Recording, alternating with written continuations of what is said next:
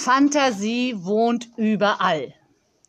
Mit dem Bienenkorb in der Hand ging Frau Honig kurze Zeit später zum Nebenzimmer und klopfte an die Tür.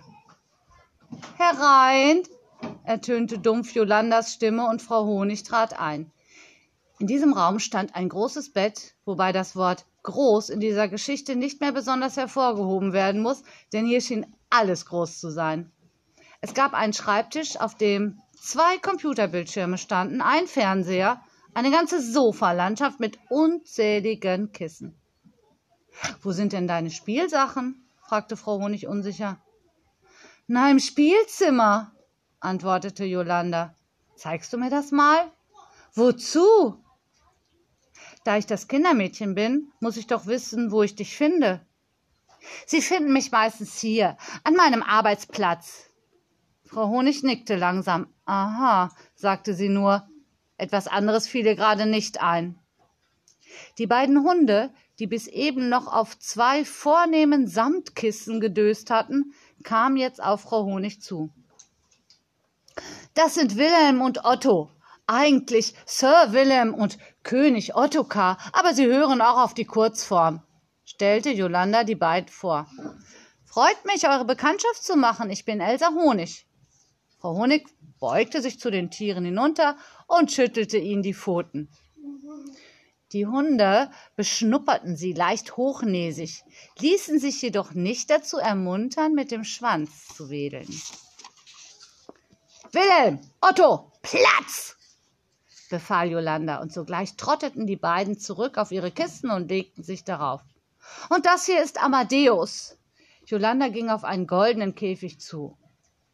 Ein hübscher Vogel.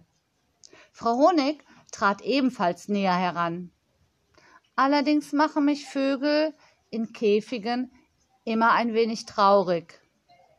Doch Jolanda schien diese Anmerkung nicht gehört zu haben, denn Amadeus machte auf einmal so ein Krach, dass man sein eigenes Wort fast nicht mehr verstehen konnte.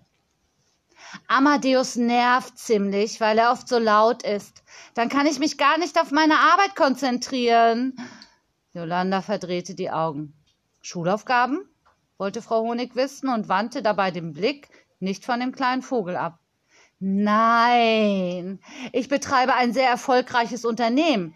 Ich zähle zu den 20 Biscuits dieser Welt. Biscuits? Fragte Frau Honig erstaunt. Business, Kinder, Sie verstehen? Ich habe bereits 35 Angestellte, nein, 34, denn leider musste ich heute einen meiner Leute entlassen. Er war unfähig, Rosa von Aprikot zu unterscheiden. Aber du bist doch ein Kind, sagte Frau Honig erstaunt. Ja, und?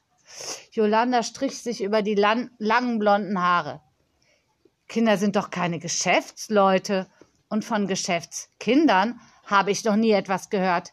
Kinder sollten spielen, versuchte Frau Honig ihre Gedanken zu ordnen. Das Business ist doch wie ein Spiel. Und dabei kann ich Geld verdienen, viel sogar. Daher kann ich mir alles leisten. Wer kann das schon mit zehn Jahren? Man sollte sich in deinem Alter eher noch leisten können zu spielen, denke ich. Das ist wahrer Reichtum. Es reicht doch, wenn die Eltern einen Beruf haben, der ihnen hoffentlich Spaß macht und mit dem sie obendrein das Geld für die Familie verdienen. Die Zeit, um selbst Geld zu verdienen, ist später, viel später. Jetzt ist die Zeit, um zu spielen, um all das zu machen, was ein Kind ebenso macht. Alles, was man will. Sehen Sie, und ich will Geld verdienen. Ich habe meine eigene Kollektion. Hier.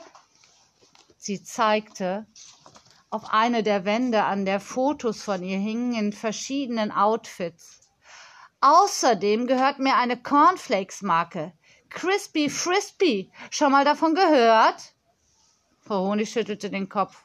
Morgen drehe ich einen Werbespot dafür und Sie werden mich begleiten. Waren Sie schon mal an einem Set? Wieder schüttelte Frau Honig den Kopf. Jolanda überreichte ihr einen Stundenplan. Hier können Sie sehen, was wann in dieser Woche alles geplant ist. Das Kindermädchen nahm das Papier entgegen und las. Werbespotdreh, Reitstunde, Golfunterricht, Etikette, Sie sah auf Und wann ist Schule? Ich habe eine Privatlehrerin, Frau Schwietzke. Sie kommt jeden Morgen, bevor ich meine anderen Termine habe. Frau Honig nickte schwach. Ich glaube, langsam verstehe ich, warum ich hier bin, murmelte sie. Wie bitte? fragte Jolanda, doch Frau Honig lächelte nur. Nichts, nichts, sagte sie versonnen und verließ nachdenklich das Zimmer. Frau Honig trat in den Garten, den Bienenkorb in der Hand. Suchend lief sie umher. Es muss doch, das gibt es doch nicht. Irgendwo muss doch ein. Nein, hier auch nicht. Suchen Sie etwas? fragte plötzlich hinterher eine Stimme. Frau Honig fuhr herum. Zum Glück, Sie sind ein Mensch und nicht wieder eine Sprechanlage. Ein Mann stand zwischen den Beeten. Er trug ein kariertes Hemd, Jeans und eine grüne Schürze darüber. Sie sind sicher der Gärtner, stellte Frau Honig fest und deutete auf die Gießkanne, die er in den Händen hielt. Der Mann nickte. Anton, sagte er schlicht. Er streckte ihr seine Hand entgegen. Frau Honig schüttelte sie fröhlich. Honig, Elsa Honig, ich bin das neue Kindermädchen. Ist schon wieder der erste des Monats? fragte Anton und lächelte, wie die Zeit vergeht. Ich suche nach einem Platz für meine Bienen, erklärte Frau Honig. Bienen? Antons Augen weiteten sich. Ich fürchte, hier ist kein Platz für Bienen. Überall sollte Platz für Bienen sein. Frau Honig klang fast ein wenig eingeschnappt. Anton ging einen Schritt auf das Kindermädchen zu. Er senkte seine Stimme. Herr und Frau Degenhardt sind sehr streng, was den Garten betrifft. Sie dulden kein Unkraut und kein Ungeziefer. Frau Honig lächelte milde. Na, dann ist doch alles gut. Denn Bienen sind ja, denn Bienen sind ja kein Ungeziefer. Sie verabschiedete sich von Anton und lief in Richtung Haus zurück, den Bienenkorb fest in der Hand. Anton hatte den Arm gehoben, um das Kindermädchen aufzuhalten aber es war schon um die nächste Ecke verschwunden. Chrysanthemen, Dahlien, Geranien, alles keine Bienenblumen, nicht ein klitzekleiner Löwenzahn, murmelte Frau Honig vor sich hin. Im Haus ging sie die Gänge auf und ab und öffnete dann zielstrebig eine unscheinbare Holztür. Dahinter führte eine Wendeltreppe zu einer Luke. Und als Frau Honig diese aufstieß, blies ihr der Wind um die Ohren. Sie war auf dem Dach. Es war nicht schwer, auf dem First entlang zu balancieren, denn dieser war flach und fiel zum Glück nicht steil ab. Am Kamin der alten Villa gab es ein kleines Plateau. Perfekt! Zufrieden stellte Frau Honig den Bienenkorb auf den Boden. Sie sah sich um.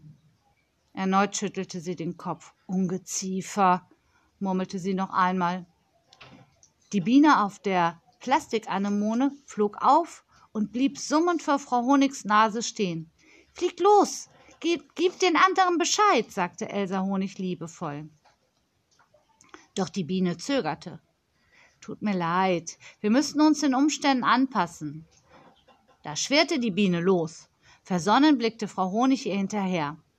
Dann zog sie aus dem Bienenkorb einen weiteren und daraus noch einen bis sechs wunderschöne Bienenkörbe, die wie Matroschka-Puppen immer kleiner wurden, dicht gedrängt nebeneinander auf der kleinen Plattform standen. Ein paar Sekunden später erschien eine große dunkle Wolke am Himmel. Frau Honig winkte ihr zu und deutete auf die Bienenkörbe auf dem Dach vor ihr. Die Wolke zögerte. Bei genauem Hinsehen konnte man erkennen, dass es sich nicht um eine Wolke, sondern um einen Bienenschwarm handelte. Na, macht schon. Es ist nicht gerade eine grüne Oase, aber wir werden uns schon eingewöhnen. Die Bienenwolke öffnete sich, sechs Königinnen flogen aus der Mitte heraus und summten langsam und stolz in die Öffnungen der Körbe hinein. Ihr braucht gar nicht so zu tun. Auch ich muss mich an die neue Umgebung und die Gegebenheiten gewöhnen.